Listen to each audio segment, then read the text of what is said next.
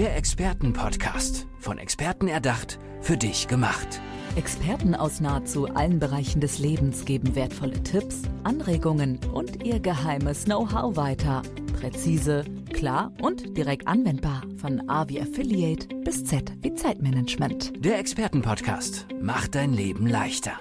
Er war Bereichsleiter in der IT, eigentlich Betriebswirt und hat im Change Management gearbeitet und für dieses Thema im Konzern ja sich stark gemacht. Und dann irgendwann merkte er, naja, eigentlich hat das Ganze häufig mit den Menschen zu tun, mit ihrer Vergangenheit, mit den Werten, die sie haben. Und er hat sich in die Persönlichkeitsentwicklung entwickelt, wenn man so sagen möchte. Volker Ebert, herzlich willkommen. Schön, dass du da bist. Hallo, vielen Dank für die Einladung. Volker, dein, ja, die Folge heißt Leiden, Lösen, Leben. Ähm, das hat mich sehr neugierig gemacht. Was mhm. steckt denn dahinter? Ja, das steckt dahinter, dass ich halt beobachtet habe und ich muss dazu sagen, es ist auch meine eigene Geschichte, dass wir im heute im Hier und Jetzt äh, oft blockiert werden oder zurückgehalten werden, unsere eigenen Wünsche und Bedürfnisse auszuleben, weil Vergangenheitsthemen also irgendwo bei uns noch mental feststecken und uns äh, blockieren oder hindern oder, oder irgendwelche Emotionen, die wir uns manchmal auch gar nicht so richtig erklären können. Und genau, da gilt es manchmal dahinter zu schauen, um im Hier und Jetzt wirklich nach eigenen Vorstellungen das Leben gestalten zu können. Mhm. Was sind das für Vergangenheitsthemen? Also, ähm, und wie kommt ihr da mhm. sozusagen an das Thema ran? Das ist äh, natürlich sehr unterschiedlich oder ich sag's mal, das Schweregrad ist sehr unterschiedlich bei den Menschen. Also ich persönlich habe zum Beispiel als Kind halt Gewalterfahrungen erlebt. Äh, äh, das war eigentlich gar nicht so das Thema. Ich sage immer, körperlich kann ich schon einiges wegstecken. Ähm, aber schlimm waren zum Beispiel Aussagen, die gemacht wurden, wie äh, mit äh, man sollte dich totschlagen oder was das Gefühl entwickelt hat, ich bin nicht richtig, ich bin nicht lebenswert oder sonst was. Und das machen Kinder natürlich vor allem in den ersten sieben, acht Jahren höchst unbewusst. Und äh, später prägt dann das aus dem Unterbewusstsein heraus oder prägt den eigenen Lebensweg, ohne dass man sich so richtig gewahr ist, was geht denn hier eigentlich ab. Mhm. Das äußert sich dann eher irgendwie, man trifft Entscheidungen, die man sich gar nicht erklären kann. Man hat plötzlich Gefühle, die hochkommen bei bestimmten äußeren Situationen, die man sich wenig erklären kann, die aber anfangen einzusteuern im, im tagtäglichen Leben. Ne? Danke, dass du da so offen darüber redest. Ja. Das ähm, ist, glaube ich, sehr heilsam auch für die äh, Menschen, die uns gerade mhm. zuhören, dass jemand sagt, na ja, du darfst auch zulassen, dass dass du erkennst, dass hm. dieser Glaubenssatz Bullshit ist, ja, um es mal wirklich genau, so zu sagen, ähm, und dass das nichts mit dir eigentlich zu tun hat, hm. wer du bist. Ähm, wie war das für dich? Also an welchem Punkt hast du das erkannt für dich selbst auch? Weil ich habe ja gerade schon mal so deinen Weg so grob hm, umrissen. Hm. Ähm, hat es bei dir irgendwann gehakt oder hast du dich schlecht gefühlt oder ging es einfach nicht weiter? Was war das? Für? Hm. Ja gut, ich würde sagen, bei mir hat es schon so relativ früh gehakt. Also ich gehöre zu der äh, Fraktion, ich habe schon relativ früh auch angefangen mit Drogen, also mit 12, 14 und war dann bis 21, sag mal, dauerbreit und habe trotzdem aber äußerlich, im Äußerlichen bin ich meinen Weg gegangen. Also ich habe ja schon gesagt, ich war Bereichsleiter im IT-Konzern, mhm, war ja. verantwortlich für 90 Menschen. Also ich habe trotzdem äußerlich Karriere gemacht, aber innerlich. funktioniert. Genau, ne? genau. Mhm. Und, äh, innerlich äh, äh, aber innerlich war ich eigentlich sehr zerrissen, war sehr auf der Suche nach mir selbst und ähm, habe mich permanent traurig und schwer gefühlt im Leben und musste eigentlich immer kämpfen, um diese Leistung im Äußeren zu erbringen. Also an solchen Faktoren erkennt man es oft, dass das Leben ist mühselig, ist schwer. Viele Menschen, wie ich auch 2013, geraten dann in einen Burnout, was immer ein Burnout ist, das, da steckt da viel dahinter, das ist so mhm. wir, eine Worthülse. Ja, und, und, und, an solchen Symptomen merkt man es oft, oder? Oder dass man sich über alles beschwert. Meckern und Maulen ist auch ja. sagen wir, so, eine äußere, so ein äußeres Symptom, wo man merkt, irgendwas ist im Inneren ja im Argen oder äh, ist nicht in Ordnung. Und da gilt es dahinter zu schauen. Und äh, du hast gerade gesagt, mit der Offenheit, ich bin ganz bewusst offen. Also ich könnte noch viel mehr aus dem Nähkästchen plaudern. Ich möchte auch manche Menschen nicht schockieren, aber für manche Menschen, die haben noch viel Schlimmeres erlebt. Also ich habe einige Coaches gehabt, also vor allem leider immer wieder Frauen, wo ich sage, da geht es manchmal noch viel schlimmer zu und das ist sehr, sehr, sehr traurig da. Und deswegen, ich bin deswegen offen, dass ich äh, anderen Menschen helfe, sich auch zu öffnen. Wie viele Menschen äh, rennen rum, wie vielleicht ich auch lange denken, es geht nur mir so. Mhm. Aber das stimmt überhaupt nicht. Also wir teilen unser Schicksal, wir, sehr viele Menschen teilen das Schicksal und ich möchte, ich bin deswegen offen, um anderen auch zu helfen, eine Stadthilfe zu geben, zu sagen, ich muss da auch mal hinschauen.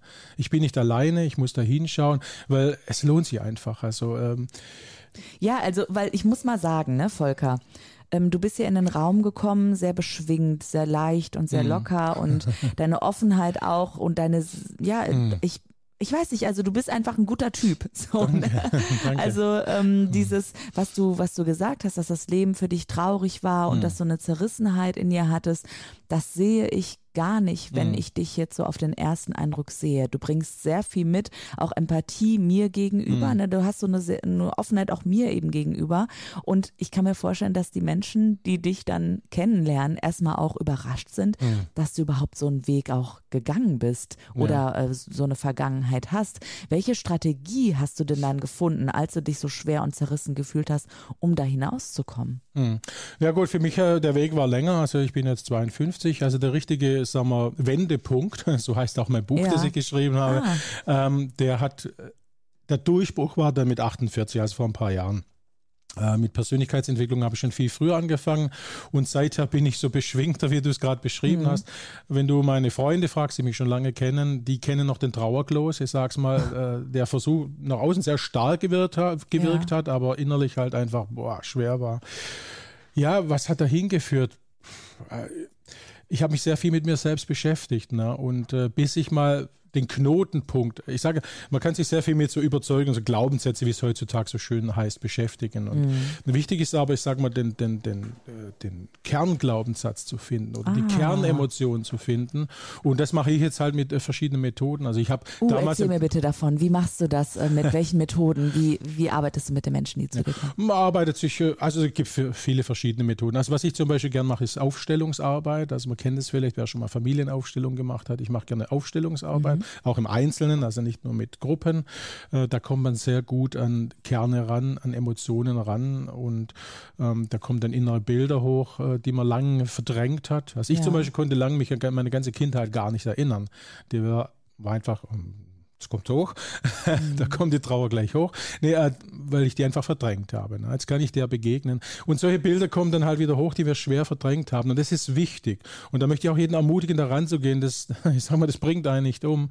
Die Emotionen vergehen auch wieder. Aber es ist wichtig, da mal hinzuschauen, ranzugehen, das mal hochkommen zu lassen.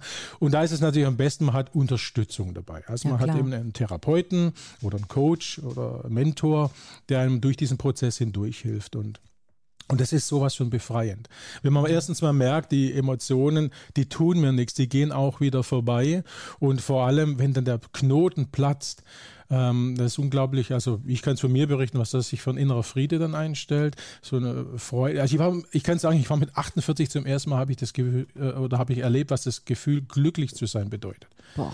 Ja. Und mein Wunsch ist natürlich, dass andere vielleicht nicht ganz so lange warten müssen. Mein, mein, mein Schön, Weg, ja.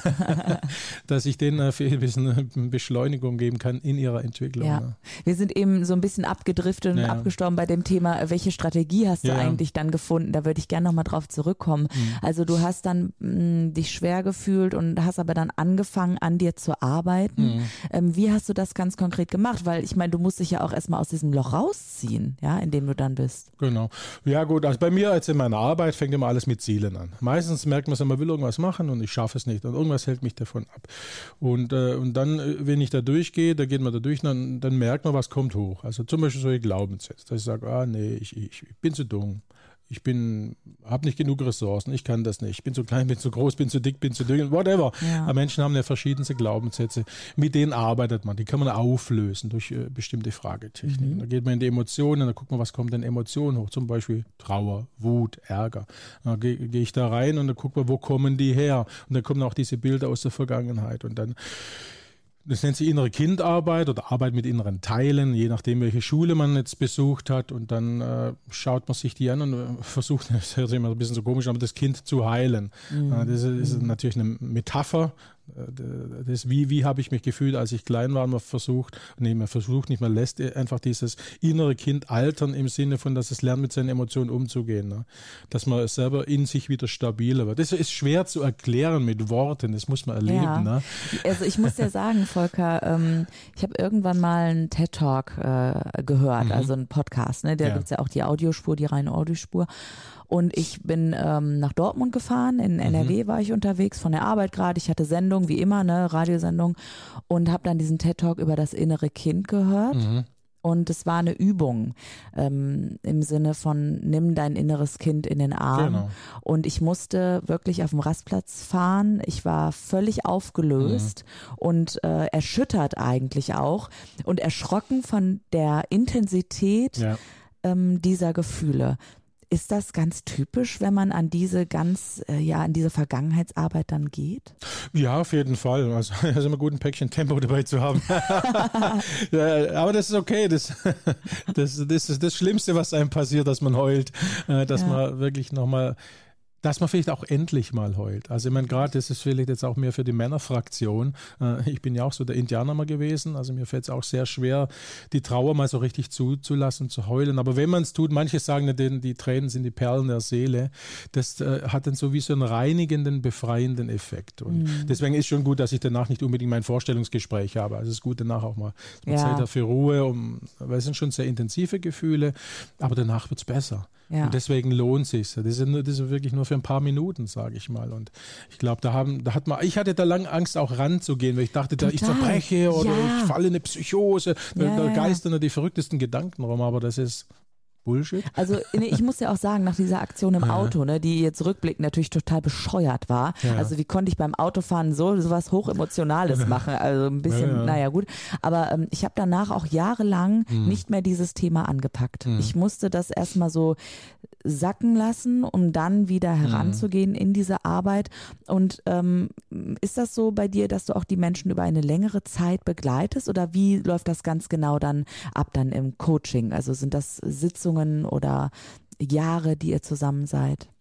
Jahre würde ich jetzt nicht sagen. Das, äh, also man kann schon mal von einem Viertel, halben Jahr ausgehen, dass man sagt, da arbeitet man durch die wichtigsten Themen durch. Klar, wir als Menschen entwickeln uns immer weiter. Man könnte auch Jahre coachen, aber das ist nicht mein Ziel, mhm. sondern mal durch die großen Themen durchzugehen, die einen dann wirklich befreien. Ähm, und da sagst du zwischen Vierteljahr und einem halben Jahr Coachingsitzungen. Also mhm. so, was ich so anpeile. Ja. Mhm. Volker, wie können die Menschen, die jetzt sagen, hey, ich möchte da rangehen und auch eine Packung Tempo dann mitnehmen? das kriegen sie von mir. Genau, wie können die Leute dich erreichen? Ja, über meine Webseite volkerebert.com am besten. Da kann man sich eintragen für ein kostenloses Erstgespräch. Ah, mhm. und da kann man einfach mal gucken, äh, erstens, was das Thema passt zusammen. Also ich arbeite auch nur mit Leuten, wo ich sage, denen kann ich auch wirklich helfen. Wir wollen ja beide einen Erfolg haben. Genau genau, an Vergangenheitsthemen ran, damit die Zukunft leichter wird. Genau. Leiden, lösen, leben. Volker, Herzlichen Dank, dass du heute da warst und nochmal Dankeschön für deine Offenheit. Ich kann mir, ich kann mir dich wirklich überhaupt gar nicht vorstellen, wie hm. du damals warst. Also äh, übrigens hat sich das auch äußerlich irgendwie gezeigt, dass du jetzt mehr Lachfalten bekommen hast oder so, dass deine Freunde dir spiegeln, hey, du hast dich total verändert. Das ist echt ein cooler Punkt, was du sagst. Weil ich hatte früher mal, also die Leute haben gesagt, dass, äh, weil ich immer so, so ein bisschen traurig geguckt habe. Und es ist ja wirklich so, du kennst vielleicht solche Bilder von alten Menschen, weißt du, die so ganz, so schwarz-weiß meistens und die ganz viele Falten haben. Du, du siehst, ihr Leben ist ins Gesicht Gesicht geschrieben. Und so ist es wirklich. Also es ist inzwischen so, ich lache viel mehr. Ja. Also ich hoffe, mein Gesicht formt sich jetzt wieder mehr in ein Lach. und was auch passiert ist zum Beispiel, ich habe jahrelang gegen starkes Übergewicht gekämpft. Also ich bin immer, habe immer mehr Ach. zugenommen, auch ich bin auch ein Stressesser natürlich, einen Stressberuf aha. natürlich. Und nachdem ich mein Hauptthema gelöst habe, habe ich wie aus dem Nichts 17 Kilo innerhalb von 14 Wochen verloren. Was? Ohne Sport. Und vorher habe ich Jahre, 20 Jahre lang Diät hier, Diät da, da ja, gekämpft, ja, ja. Sport gemacht. Wow. Und dann, und das ist eben, das sind, das sind Konsequenzen, wenn man an seine wirklichen Themen rangeht und rankommt, da ändert sich so viel, da wird wirklich Leben möglich. Also deswegen will ich da Leute inspirieren, Toll. geht ran an eure Themen, danach kommt das echte Leben. Ne? Toll, du hast im wahrsten Sinne des Wortes die äh, Schwere verloren. Genau. Volker Ebert, herzlichen Dank und dir alles Gute. Danke, ciao, ciao. Der Expertenpodcast. Von Experten erdacht, für dich gemacht. Wertvolle Tipps, Anregungen und ihr geheimes Know-how. Präzise, klar und direkt anwendbar. Der Expertenpodcast macht dein Leben leichter.